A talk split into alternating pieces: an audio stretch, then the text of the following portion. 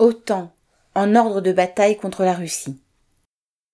Dans la foulée du sommet du G7 en Bavière, les dirigeants des grandes puissances organisaient à Madrid du 28 au 30 juin un sommet de l'OTAN, l'organisation militaire de l'Atlantique Nord, qui constitue l'un des bras armés de l'impérialisme américain. L'arrière-fond de ces deux sommets de brigands qui dirigent la planète est la guerre qui oppose, par Ukraine interposée, la Russie de Poutine aux États-Unis et à leurs alliés.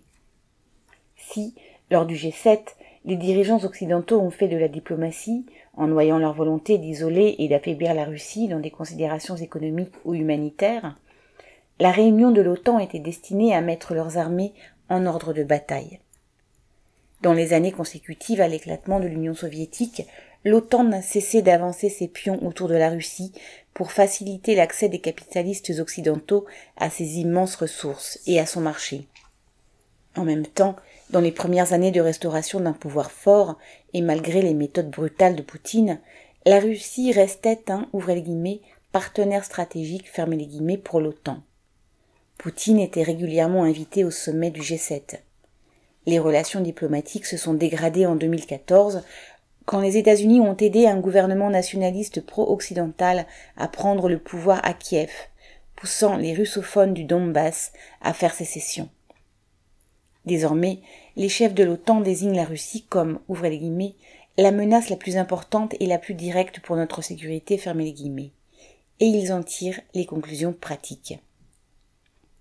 Depuis l'invasion russe de l'Ukraine, les pays membres de l'OTAN ont livré massivement des armes au gouvernement Zelensky tout en veillant à ne pas s'impliquer eux-mêmes comme belligérants. Après le retrait partiel de l'armée russe du nord de l'Ukraine, les dirigeants américains ont changé de ton, affichant leur volonté d'affaiblir durablement la Russie et promettant aux Ukrainiens qui fournissent les combattants, et donc les morts, qu'ils, ouvrez les guillemets, seront à leur côté jusqu'à ce que le combat soit terminé, fermez les guillemets. Si l'adhésion de l'Ukraine à l'OTAN n'est pas à l'ordre du jour, ses parrains veulent remplacer son armement ex-soviétique par des, les guillemets, armes modernes du type OTAN, les guillemets. Les uns après les autres, les États membres de l'OTAN augmentent leur budget militaire pour le porter à plus de 2% de leur PIB. Malgré l'opposition finalement levée du président turc Erdogan, qui les accuse de trop soutenir ses opposants kurdes et essaie d'obtenir des compensations, la Suède et la Finlande vont rejoindre l'OTAN. Le secrétaire général de l'organisation vient d'annoncer que celle-ci va porter de 40 000 à, guillemets, bien plus de 300 000 le nombre de soldats de la force de réaction, c'est-à-dire de soldats immédiatement prêts au combat.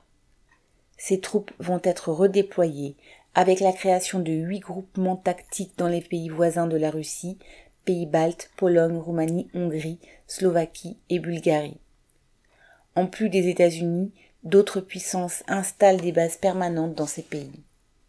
Ainsi, une base militaire destinée à accueillir jusqu'à 5000 soldats français, leurs armes lourdes et même un système de radar sera bientôt opérationnel en Roumanie.